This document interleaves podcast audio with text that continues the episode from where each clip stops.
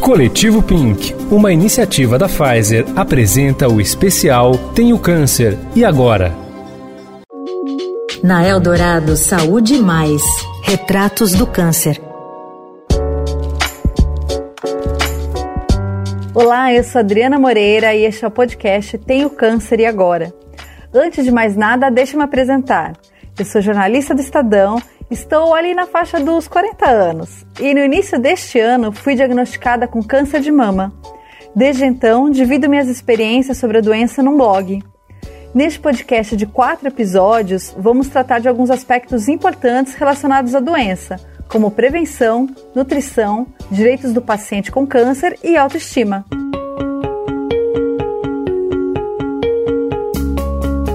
Hoje vamos falar sobre a questão da autoestima feminina durante o tratamento de câncer. Bom, basta ser mulher para sentir a pressão da sociedade em seguir determinado padrão de beleza e não envelhecer, em buscar uma perfeição utópica. E durante o tratamento do câncer, em que a paciente já se encontra fragilizada, essa pressão fica ainda mais evidente e é um fator que mexe demais com a autoestima feminina. O tratamento pode ser duro com as mulheres que passam por um câncer de mama. Há a questão das cicatrizes, mudanças, mudanças corporais diversas, é um tal de engorda, emagrece, e também a queda do cabelo, muito comum em quem se submete à quimioterapia. Bom, a discussão é longa e complexa, e por isso trouxemos aqui a psicóloga Raquel Farias, do Instituto Integra Saúde, para falar sobre o assunto. Tudo bom, Raquel? Obrigada pelo convite, Adriana. Imagina, obrigada por você estar aqui com a gente.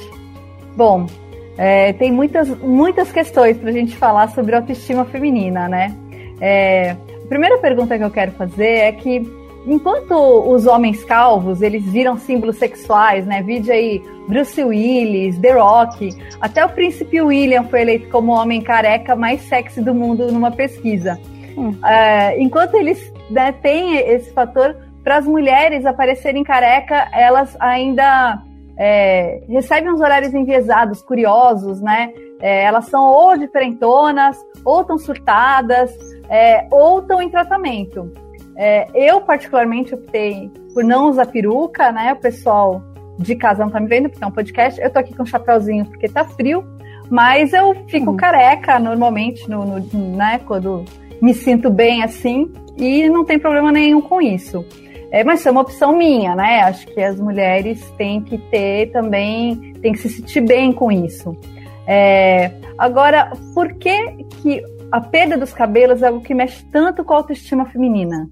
É, Adriana, a gente pode, não pode é, é, negar que a nossa cultura ela ainda valoriza muito essa questão da estética, né?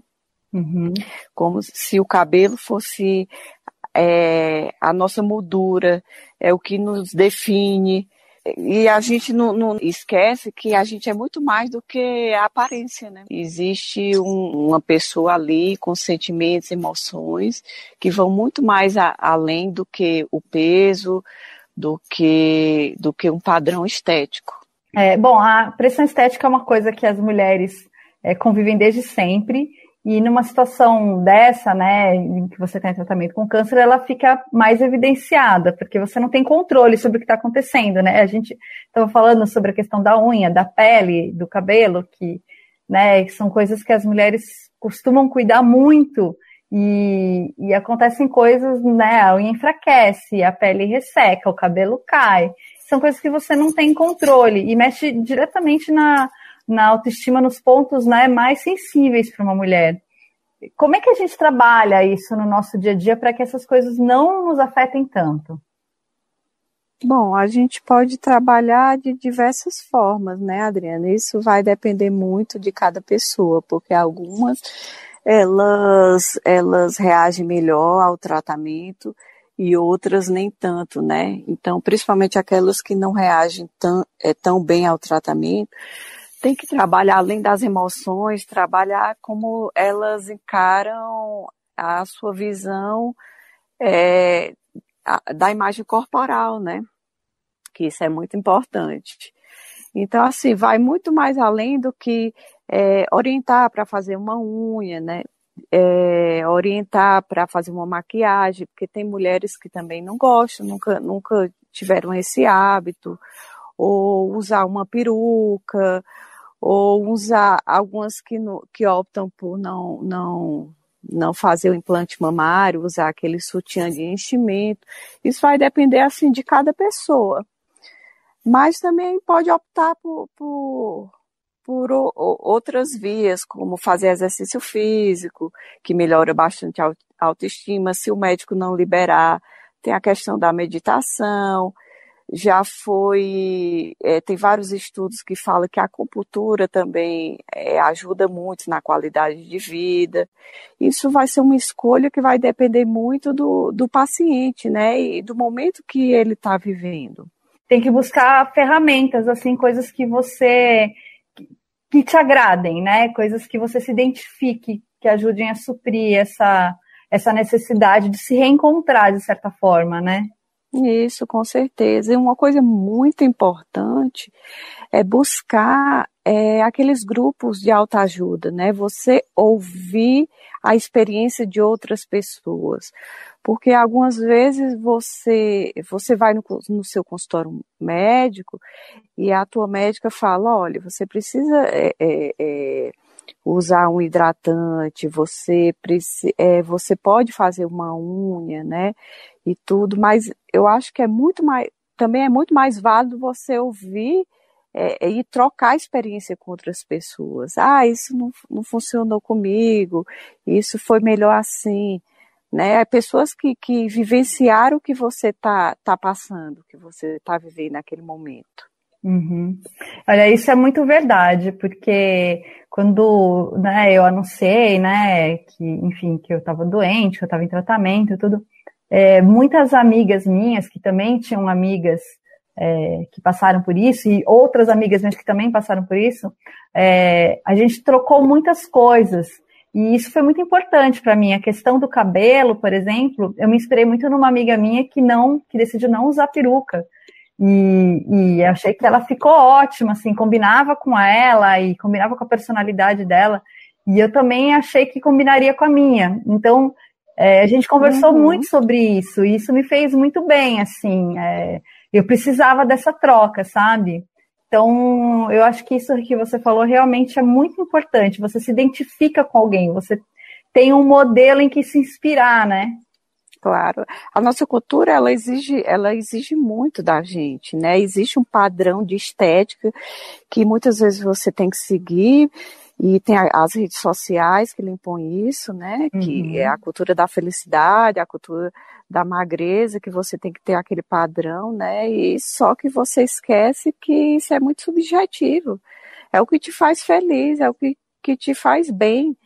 Não, você, perde seu cabelo e ah, você tem que usar uma, uma, uma peruca porque pode incomodar o outro, é, ver que você tem o câncer, né? Que ah, câncer é, liga muitas vezes a palavra morte e você sabe que hoje em dia a ciência está muito evoluída. Isso não quer dizer que você vai morrer, que o câncer tem cura. Existem tantas outras doenças como a própria diabetes né? Que as uhum. pessoas não têm aquele estigma, aquela, aquela vergonha de dizer, né? Que tem um, uma doença que não tem cura.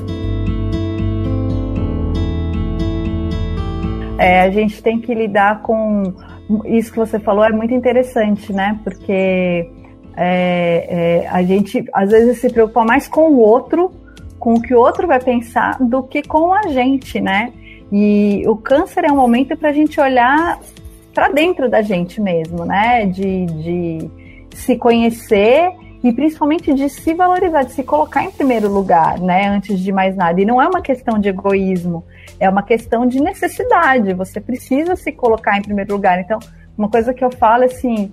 É, não tem outra prioridade, né? Não tem aniversário de alguém, não tem é, viagem, não tem nada. A prioridade, tudo isso fica em segundo plano. Não tem trabalho, tudo isso fica em segundo plano. Você tem que se colocar em primeiro lugar porque você precisa cuidar de você, né? E a gente esquece muito disso, principalmente a mulher, né? Que cuida da casa, que cuida da família, que tem um milhão de outras preocupações e não costuma se colocar em primeiro lugar no dia a dia, né? Ah, e aí vem a doença e te obriga a você parar e poder olhar um, um pouco para si. O que é que eu preciso mudar diante dessa situação? O que é que está havendo? Né? Então, assim, é, como você mesmo falou, ela esquece, às vezes tem filho, é, prioriza mais a questão da casa, do marido, e não, não, não prioriza um tempinho para você, para dar uma andada no parque, ou para tirar um momento para fazer uma unha, ou, ou, ou, mesmo sentar e olhar a natureza e ter um bate-papo com uma amiga, porque sempre está no automático. Aí vem a doença e diz: não, você agora vai ter que parar. Mas como é que eu vou ter que parar? Eu preciso dar continuidade toda a minha rotina. Não, você não está entendendo. Você precisa parar, você precisa cuidar um pouco mais de você, né? E tem todo aquele processo de que, ah, recebi o diagnóstico, e aí vem a expectativa da questão do tratamento, os efeitos colaterais, a dinâmica da família que, que modifica, né? Uhum. E aí você tem que se olhar um, um olhar um pouco mais para si. Uhum. E tem uma coisa também que mexe demais, a gente conversou brevemente sobre isso, que é a mastectomia, né? Eu acho que de tudo que acontece com a mulher no câncer, é claro que a mastectomia não é uma, não é uma coisa que acontece com todas as mulheres, né? Eu, eu mesma não fiz, eu tenho uma cicatriz, mas não, né, não, não precisei fazer a mastectomia. É, mas eu acho que essa questão da cicatriz no seio é, e a própria mastectomia é uma das coisas que mexe demais com, com a mulher, né? Com, com a autoimagem dela, porque mesmo que ela faça uma cirurgia reparadora, é, o, o seio que ela conhece vai ser diferente, né? Ele vai ter Isso. uma outra imagem. A imagem que ela vai ter de si é, é totalmente diferente. E tem uma relação também com a sexualidade, né? Mexe com a questão sexual, mexe com. Enfim, são, são muitos aspectos, né? É, como é que a gente lida com um turbilhão de mudanças desse, junto com isso que você falou, né? Já tem o diagnóstico, já tem a cirurgia, né? é um turbilhão de mudanças misturado com autoestima, é, e, e, que é um medo muito grande, né? A mulher, quando recebe o diagnóstico de câncer, ela quer saber duas coisas: vou perder o cabelo ou vou, e vou ter que tirar a mama. Antes de pensar uhum. se eu vou me curar, se, né, o que, que vai acontecer, essas duas coisas é, vêm direto na mente da mulher, né? É, como é que a gente lida com esse turbilhão de mudanças? É o, é o medo da rejeição, porque se você tem um companheiro, você é, imagina que ele te conheceu de uma forma e agora ele vai te ver de uma outra forma que a sociedade já condena, né? Uhum. É a uhum. perda do cabelo, é o seio, algumas mulheres reconstruem, mas fica naquela, naquela expectativa e, no, e às vezes não, não atende essa expectativa, o, o, o mamilo perde a sensibilidade, ou o formato não é do jeito que, que você queria, né? Então, assim, você tem aquele medo da rejeição. Mas eu acho que se você tem uma boa relação, tudo tem que ter um, tem que ter um diálogo, tem que sentar, tem que, tem que conversar, explicar, é, expor os medos, né? Uhum. E ter um acompanhamento também médico, porque quando você, você é, passa por um tratamento de câncer, principalmente essa questão da sexualidade, a mulher, ela, ela tem a questão do ressecamento vaginal, é, tem o, ressecamento da pele, você não, não fica tão, tão legal tem que ter o diálogo, a conversa, né? Sentar e dizer, olha, eu tenho receio, eu, eu, eu acho que eu não fiquei tão bonita, e, e conversar com o parceiro. E talvez procurar também até uma, uma, uma ajuda, né? Terapia, né? Enfim, conversar com o médico, conversar com alguém que possa ver se de repente, é, eu realmente não sei, mas se tem alguma, algum tratamento extra, né? Alguma coisa que se possa fazer depois para ajudar nessas questões, né? Tem, tenho. Além do, do, do é, da troca de experiência dos grupos com outras mulheres, que eu enfatizo que é muito importante essa troca de experiências, né? Para que, que o paciente veja que não é uma coisa que só acontece com você, Existem outras mulheres que também, que também passam por isso, e algumas vezes situações bem mais, bem mais delicadas e que são encaradas de uma forma tranquila. Então, assim, é bom essa questão da troca de experiências, como também é bom um acompanhamento com um psicólogo, uma pessoa que, que seja neutra, onde você pode expor seus sentimentos sem, sem ter aquele receio de ser recriminada ou, ou ser taxada, né? Uhum. E também o diálogo com, com o outro, né? Você expor, né? Falar, dizer o que sente, né? O que não, não, gosta, o que gosta. Falar dos sentimentos mesmo, porque muitas vezes você vê aquelas pessoas que além de é, da aparência física, você ter medo de ser rejeitado pelas outras pessoas, você é, muitas vezes passa por aquele sentimento de rejeição do, do, das emoções, dos sentimentos, né? E como é que a família, né, pode ajudar o paciente nesse período tão delicado, né? A mulher com câncer, filhos, pais, né, companheiros, e os próprios amigos, né? Qual é o papel deles nesse momento tão de tanta fragilidade? É um papel de acolhedor, mas que também que precisa respeitar o limite daquele paciente, né? Porque nem sempre você chora porque você tá você tá triste ou com depressão. Você chora porque você precisa aliviar aquela, aquelas emoções. Você passou tanto tempo tentando ser forte aquele período conturbado que você às vezes precisa descarregar de alguma forma. E se o outro não entender, vem a, a, a cobrança, né? E aí fica um ciclo que você prende, é, prende as emoções porque você não quer preocupar o outro Uhum. E o outro por si não compreende que você precisa descarregar essas emoções. Então você é, é um papel mesmo de acolhedor, de estar tá ali, é, você se sentir apoiado, independente de, de ser uma conversa, tá ali para apoiar respeitando o, o, a fragilidade do outro, o limite do outro, o momento que ele quer ficar só, que ele não quer conversar. E eu acho que esse apoio também vem em pequenas coisas, assim, sabe? Tipo, por exemplo, arrumar a cama da pessoa. Você entrar no quarto e a sua cama tá arrumadinha. É, sabe? Sei lá, fazer uma comidinha que a pessoa gosta, desde que, claro, ela esteja conseguindo comer, né? Porque tem fases que a gente não consegue comer direito é, né, um, um, bolinho, um docinho. É, às vezes são coisas tão pequenininhas que você pode fazer no dia a dia que já vão né, trazer um ânimo diferente, né?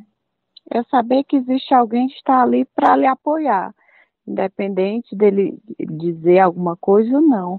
É como você disse, fazer as pequenas coisas, saber que hum, é, mesmo é, estando ali, você sentir a presença e saber que em qualquer momento você pode contar com aquela pessoa, né?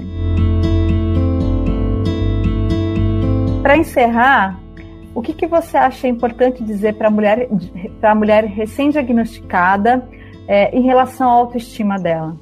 Que ela precisa dar tempo ao tempo, né? Seguir o fluxo, ter paciência consigo, é, olhar mais para si e não, não, não, não permitir ser tão cobrada pelas outras pessoas, né? Respeitar o seu tempo de, de, de elaborar todo esse processo que está vivendo, que não é fácil, né? É uma coisa nova, onde você recebe o diagnóstico, onde você não sabe é, sobre o depois, você nunca passou pela experiência de, da quimio, da cirurgia, de, de todo esse processo. Então, dá tempo a si e não deixar ser cobrada tanto é, pelas outras pessoas, né? É a questão da estética, da aparência, da questão de não, não, não se permitir é, expor seus sentimentos, É, às vezes você está triste, respeitar esse momento. Se precisar chorar, chora. É importante você você colocar para fora esses sentimentos e se respeitar, porque cada pessoa é única. É respeitar a sua subjetividade. Com certeza. Bom, muito obrigada, Raquel. Obrigada por estar aqui com a gente. Obrigada pelo, por ter aceitado o nosso convite. Espero que a gente tenha outras oportunidades para conversar mais sobre esse assunto. Obrigada a você, Adriana, por essa oportunidade. Esse foi o último episódio do podcast Tenho Câncer e Agora. Eu me despeço aqui, mas você pode continuar acompanhando assuntos relacionados à doença no blog Tenho Câncer e Agora no Estadão.